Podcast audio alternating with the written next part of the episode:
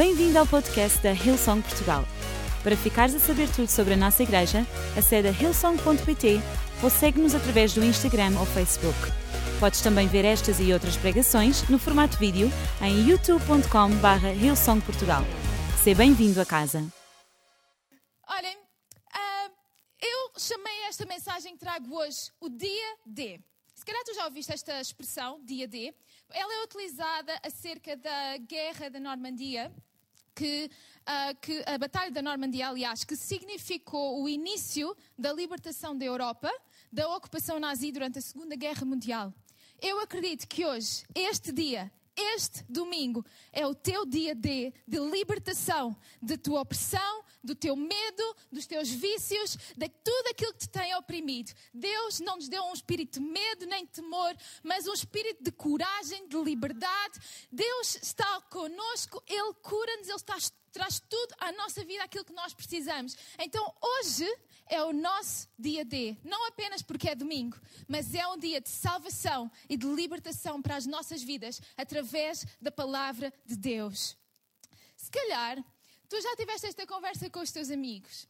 Eu, eu no outro dia estava a conversar com uns amigos meus e eles diziam: Ah, eu adorava que este ano desse para devolver, porque parece que ele veio com defeito.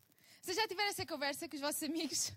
Parece que este ano veio com defeito e dava imenso jeito se nós pudéssemos devolver o ano e só regressar em 2021, que certamente será melhor. Sabem, eu acredito que é completamente o contrário. Deus ainda não acabou de trabalhar neste nosso ano. Ele tem algo incrível para fazer neste ano. E sem dúvida que, que tudo aquilo que nós vemos à nossa volta só nos deixa margem para pensar que aquilo que Deus vai fazer é uma história de redenção. Aquilo que Deus vai fazer é uma história de cura. Aquilo que Deus vai fazer é uma nova história. Hoje é o nosso dia D, o dia em que uma nova história começa a ser escrita. Naquela altura, em 1944, o dia D significou a libertação da guerra. Hoje pode significar a tua libertação da ansiedade que tem, tem tomado conta de ti. Pode ser a tua libertação da depressão que tem tomado conta de ti, da falta de esperança quanto ao amanhã. Deus está contigo e Ele ainda não acabou de trabalhar no nosso ano. E este vai ser um ano com uma história de redenção por parte do nosso. Do nosso Deus. E sabem, enquanto eu pensava acerca de tudo isto, eu lembrei-me de uma passagem que está escrita em, em Josué 6. É, na verdade, uma história, ela fala acerca da conquista de Jericó, que era a terra prometida, a terra que Deus tinha prometido ao seu povo. E essa promessa, ela não veio uh, de forma fácil ou sem contratempos. É igual à nossa vida hoje em dia. Parece que é a promessa de um futuro melhor. Ele também não virá sem nós passarmos pela tribulação.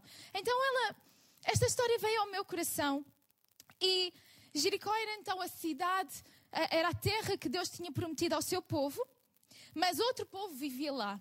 E o que aconteceu foi que, passadas muitas peripécias, Deus disse ao povo que era a altura deles irem conquistar a cidade. Mas o povo que lá vivia, eles já desconfiavam que isto estava a acontecer e eles tomaram precauções. Eles fortaleceram os muros à volta da cidade, eles puseram guardas e encerraram as portas da cidade. Ninguém entrava, ninguém saía. Ah, e essa foi a maneira que eles arranjaram para conseguir conter que o povo de Deus avançasse e pudesse controlar a cidade, tomar posse da cidade de Jericó.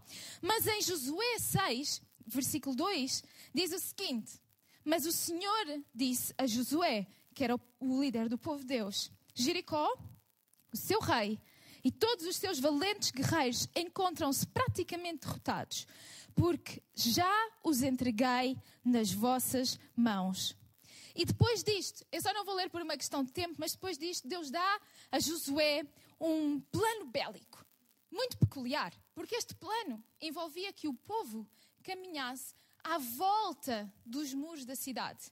E eles iriam ter que o fazer desta maneira. Eles iriam ter que caminhar durante seis dias, dar uma volta aos muros da cidade, uma vez por dia. Portanto, eles levantavam-se de manhã, eles davam uma volta aos muros da cidade e eles voltavam para o acampamento e descansavam. No dia seguinte, eles voltavam a levantar-se, a sair do seu acampamento, dar outra volta aos muros de Jericó e voltavam para descansar. E assim deveria acontecer durante seis dias. Ao sétimo dia, o povo deveria dar sete voltas, e no final da sétima volta, eles deveriam gritar com tudo aquilo que eles tinham, e quando eles gritassem, os muros iriam cair. Bastante peculiar esta técnica bélica, certo? Mas sabem, eles começaram esta jornada com uma promessa de Deus, que está aqui escrita no versículo 2: diz: eu já vos dei a vitória. Eu já entreguei aquele povo nas vossas mãos. Aquilo que vocês têm que fazer é caminhar. Sabem? O medo paralisa-nos. A fé põe-nos a mexer. É tempo de nós continuarmos a caminhar firmes na nossa fé, porque se Deus é por nós, quem será contra nós? É a altura de nós, enquanto povo de Deus, não ficarmos presos em casa, mas nós avançarmos com o Evangelho. Esta é a nossa ferramenta de continuarmos a proclamar a vitória que Deus traz às nossas vidas. Nós podemos fazê-lo em segurança, mas o medo para a vontade de Deus e a nossa fé faz-nos avançar. Tens estado com medo? Enche a tua vida com fé. É a fé que vai desbloquear o teu medo. O medo aprisiona. A fé faz-te continuar a andar e conquistar as promessas de Deus para a tua vida. Mas, quando eu estava a ler esta passagem, e eu sou uma pessoa que pensa muito, às vezes demais. Alguém em casa está comigo? Podem levantar a vossa mão. Eu não vejo, mas é o nosso momento de sermos honestos, ok? E eu estava a pensar: andar em círculos é geralmente o oposto daquilo que nós pensamos ser progresso. Porque andar em círculos geralmente significa que nós andamos, cansamos-nos, movemos-nos, mas não chegamos a lado nenhum. Parece que andar em círculos tem, tem uma conotação na nossa mente, como nós circulamos o problema, circulamos aquilo que é a nossa dificuldade, mas parece que não conseguimos quebrar a, a, a, a rotina. Parece que andar em círculos significa isso. Significa não conseguir fazer nada diferente. Mas andar cansa. Andar cansa. Andar implica um esforço físico. E sabem, havia uma outra instrução enquanto eles continuassem a andar. E esta iria ser um desafio pessoal muito grande. Diz no versículo, no, no versículo 10: Ninguém falará nem dirá nada. Já não basta termos que andar às voltas, como não podemos falar. A sério, Deus, só se ouvirão as trombetas a tocar. Não dirão sequer uma palavra até que vos diga para gritarem. Então, gritem caminhar em círculos e sem falar. Hum, isto agora começa a ficar cada vez mais interessante.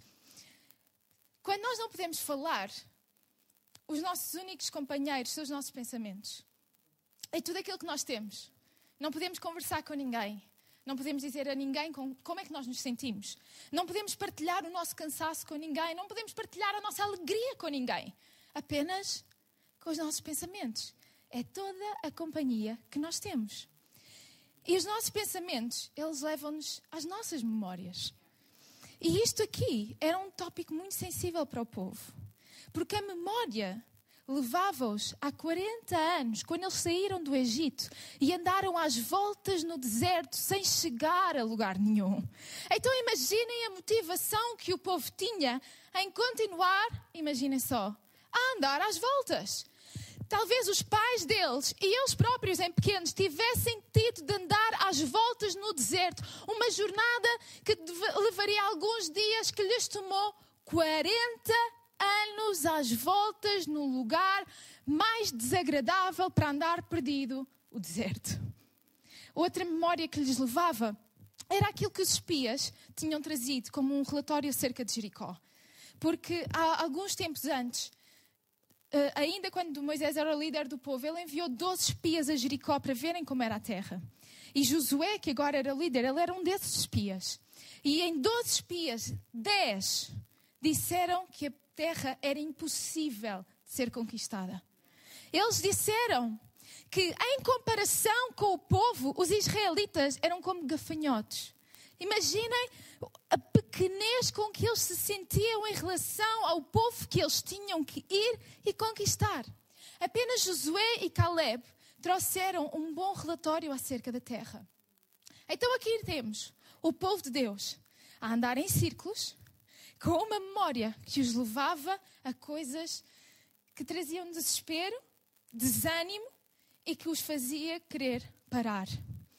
Mas sabes, quando nós caminhamos por fé, nós escrevemos uma nova história. E este povo ele caminhou por fé e escreveu uma nova história em que eles conquistaram a terra prometida. A memória podia ser desencorajadora, mas a fé trouxe-lhes a força e o ânimo que eles precisavam para conquistar um futuro desconhecido.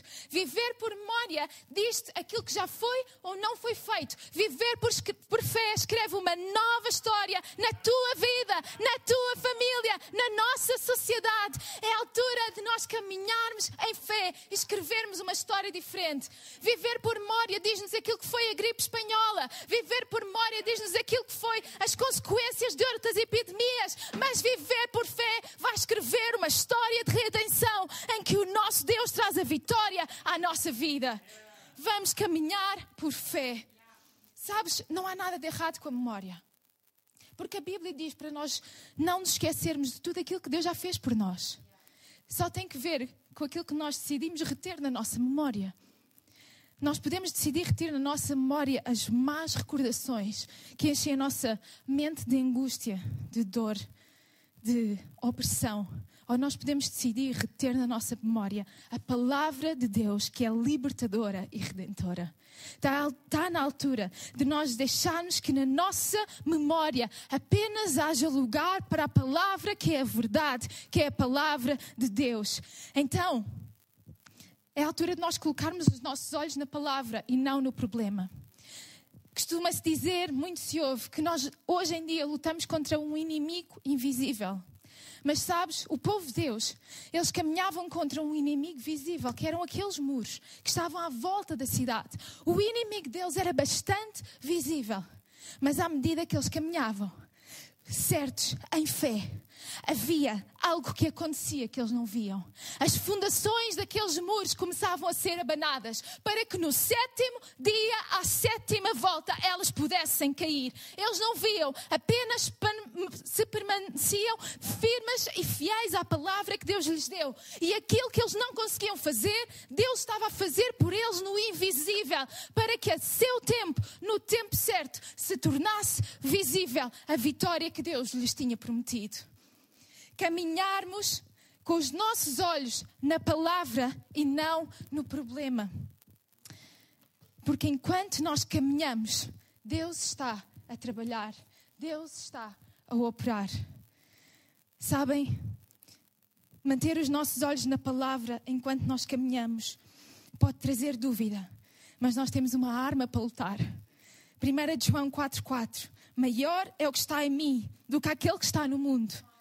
Zacarias 4:6 Não por força, pelo poder, mas pelo meu espírito, diz o Senhor dos exércitos. Salmos 37:5 Entrega o teu caminho ao Senhor, confia nele e ele tudo fará. Hebreus 12:2 Olhemos para Jesus, ele é a fonte da nossa fé e aquele que a aperfeiçoa mantermos os nossos olhos na palavra, dá-nos armas para lutarmos e para continuarmos na nossa jornada. E à medida que continuamos a caminhar, Deus faz aquilo que nós não conseguimos fazer para trazer resolução ao problema.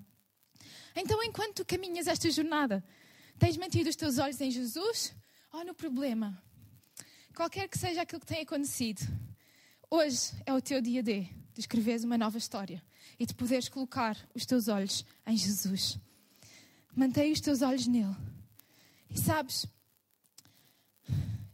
eu penso que um dos motivos pelo qual Deus pediu ao povo para eles caminharem em silêncio era para eles pouparem a sua voz para o momento da vitória. Porque se enquanto eles caminhassem, eles tivessem falado, eles tivessem conversado, e o povo era um pouco conhecido por murmuração, Desta vez, Deus disse-lhe: Vocês vão guardar a vossa voz, porque vocês vão ver a libertação que eu tenho para vocês, a conquista que eu tenho para vocês.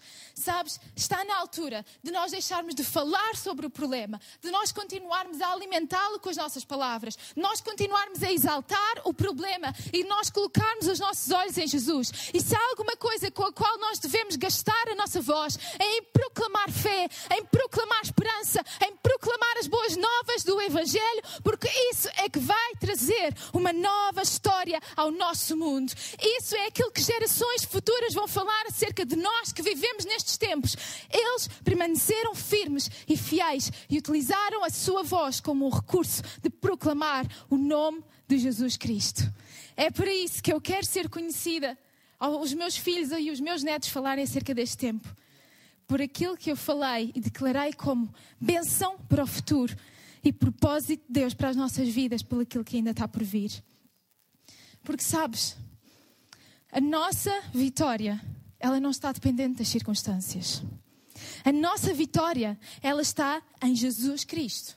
As circunstâncias mudam, às vezes elas são favoráveis, outras vezes elas são desfavoráveis. Mas Jesus Cristo é o mesmo ontem, hoje e eternamente. É aquele que nunca vai falhar, é aquele que nunca nos vai deixar, é aquele que nunca nos vai abandonar. Então, se há algo que nós devemos ter como certeza, é que a nossa vitória está em Cristo Jesus e não nas nossas circunstâncias. Elas vão mudar, elas vão acontecer de forma contrária ao que nós esperamos, elas vão nos atraiçoar, elas vão ser defraudantes mas o nome de Jesus Cristo é a nossa torre forte que nunca nos vai deixar nem que nunca nos vai abandonar. Em 1 Coríntios 15, 27 diz: Mas graças a Deus que nos dá a vitória por meio do nosso Senhor Jesus Cristo. A nossa vitória chegou através de Jesus Cristo, daquilo que Ele fez na cruz, por mim e por ti. Ele fê-lo muito antes sequer nós existirmos e termos tido a oportunidade de fazer alguma coisa errada. Mas ele sabia que alguns no futuro nós os dois iríamos existir. E ele queria que nós tivéssemos a oportunidade de poder receber vitória através do seu nome. E quando ele tomou aquela cruz, tudo aquilo que ele fez foi intencional, inclusive a maneira como ele foi crucificado, desta forma. E isto é uma linguagem corporal acerca de. é uma mensagem para todos. O que é que não pode ser incluído numa, numa expressão corporal de braços abertos? Nada significa que Ele está pronto para te abraçar, significa que Ele está pronto para que tu possas chegar até Ele, significa que tu foste incluído nesta mensagem que Ele queria enviar, de que tu és amado, de que tu tens um propósito e um futuro e de que a vitória está para chegar na tua vida. Jesus Cristo incluiu-te nesta mensagem quando morreu naquela cruz há dois mil anos atrás. E hoje tudo aquilo que tu precisas fazer é aceitá-lo. É dizer: Eu quero isso para a minha vida. Porque, embora aquilo que Ele tenha feito por nós seja extraordinário, Ele não força nas nossas vidas. Ele deixa para que seja uma decisão nossa dizer que sim ou deixar passar. Mas dizer que sim é o dia D, onde uma história de libertação, cura, redenção e salvação começa a ser escrita, porque a vitória veio até nós através de Jesus Cristo. Então, esta tarde é a tua oportunidade de poderes ter o teu dia D, o teu dia de redenção, o teu dia de nascer de novo, o teu dia em que recebes Jesus na tua vida e a partir de hoje tu caminhas em fé, com os teus olhos na palavra e não nos problemas, e sabendo que a vitória chega à tua vida através de Jesus Cristo.